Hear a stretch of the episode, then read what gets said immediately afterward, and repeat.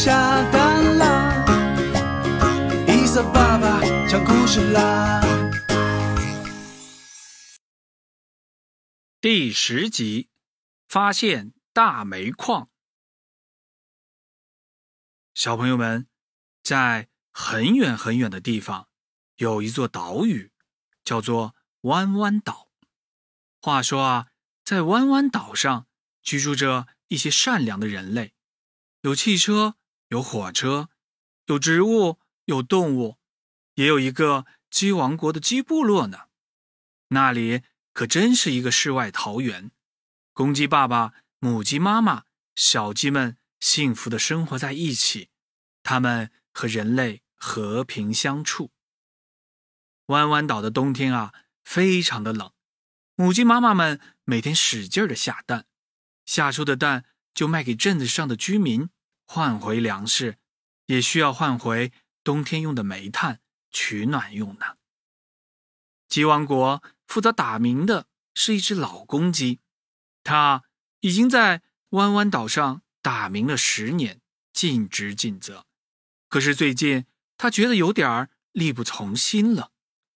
哎，老了，看来呀，得找个新的接班人了。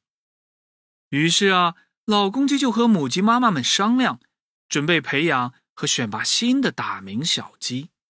哇！这可是一份非常荣耀的工作，所有的母鸡妈妈们一听，都争先恐后的为自己家的孩子报名。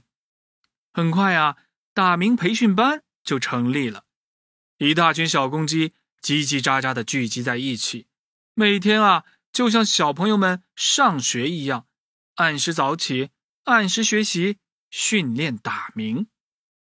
在这群小鸡里，有一只叫乐乐的小鸡。乐乐啊，是一只帅气、可爱，但是非常淘气的小公鸡。他的最大梦想就是当上一只大雄鸡。他经常站在鸡舍的屋顶上，幻想自己有一天啊，能够成为为弯弯岛打鸣的大公鸡。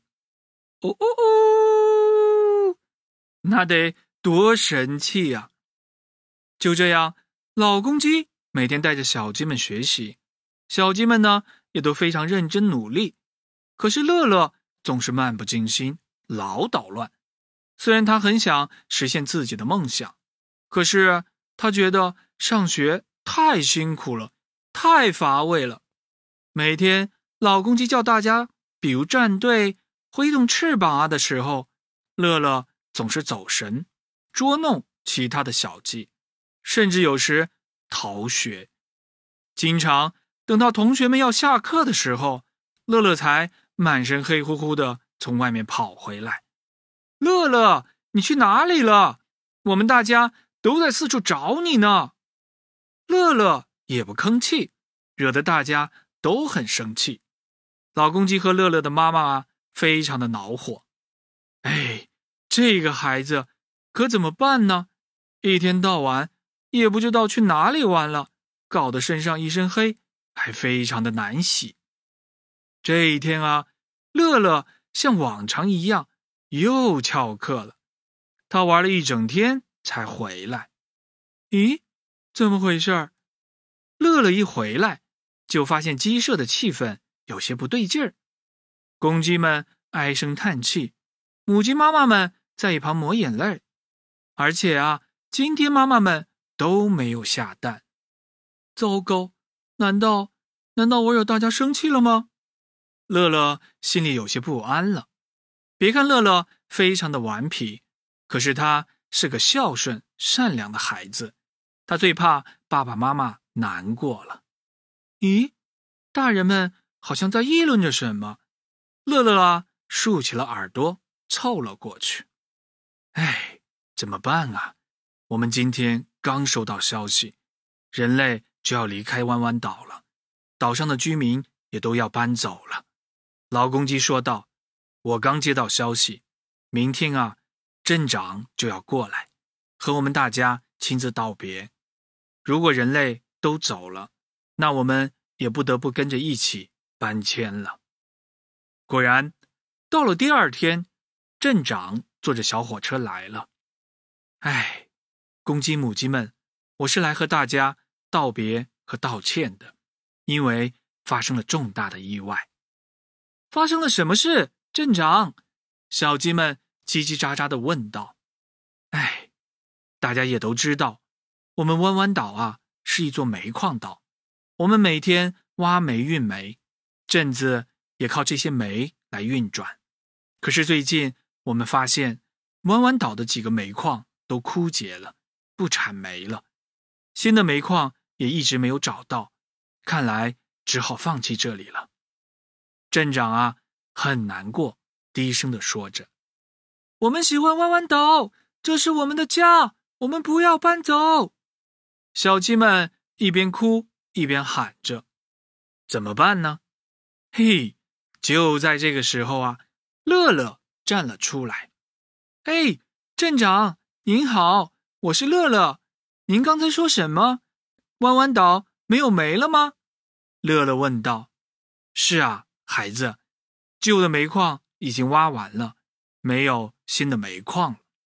煤？您是说那些黑乎乎、亮晶晶的石头吗？乐乐追问道。是啊，是啊。镇长有些好奇的打量着乐乐。乐乐笑着说：“也许。”也许我知道哪里有煤，真的吗？嗯，大家快跟我来吧。就这样，乐乐带着大家和镇长开着小火车，呜，咕哧咕哧咕哧咕哧咕哧。没过多久，来到了一座山下。那就在那里，我经常在那边的山洞玩，里面有许多你们说的黑乎乎、亮晶晶的东西。乐乐。指着不远处的山洞说：“我不知道那是不是煤，你们快进去看看吧。”镇长啊，激动着拿着探照灯钻进了山洞。不一会儿，只见他兴奋地冲了出来，尖叫着：“哇，太好了，太好了！”小朋友们，你们知道发生了什么吗？哼，没错，原来啊，真的。是煤矿，不仅是煤矿，而且还是一座超级的大煤矿。小乐乐啊，这一下可为弯弯岛立了大功了。有了这些煤，弯弯岛有了新的动力，岛上的居民也有煤可以开采和过冬了。整个弯弯岛的人们和鸡部落的小鸡们也不用搬迁了，大家都夸乐了。乐乐。有些不好意思了，他走到了老公鸡的面前，说道：“爷爷，不好意思，以前啊，我总顽皮，还翘课。从今天起，我再也不逃学了，一定跟着您好好的学习本领。”好嘞，你真是个好孩子。老公鸡啊，乐得开了花儿。小乐乐经过努力的学习。最后，真的成为了为弯弯岛和鸡部落负责打鸣的公鸡。每天一大早，他就早早的站上屋顶，用他最嘹亮的声音叫醒大家。呜呜呜！小朋友们，只要我们一起努力，一定会和乐乐一样的棒。好了，今天的故事。到这里就要结束了。通过这个故事，小朋友们，你们学到了什么呢？请和爸爸妈妈讨论一下，然后把你们的答案告诉伊萨爸爸吧。记得附上你的小名哦。伊萨爸爸还是会和往常一样，随机挑选一位小朋友做我的下一集故事的主角。我们下一集再见。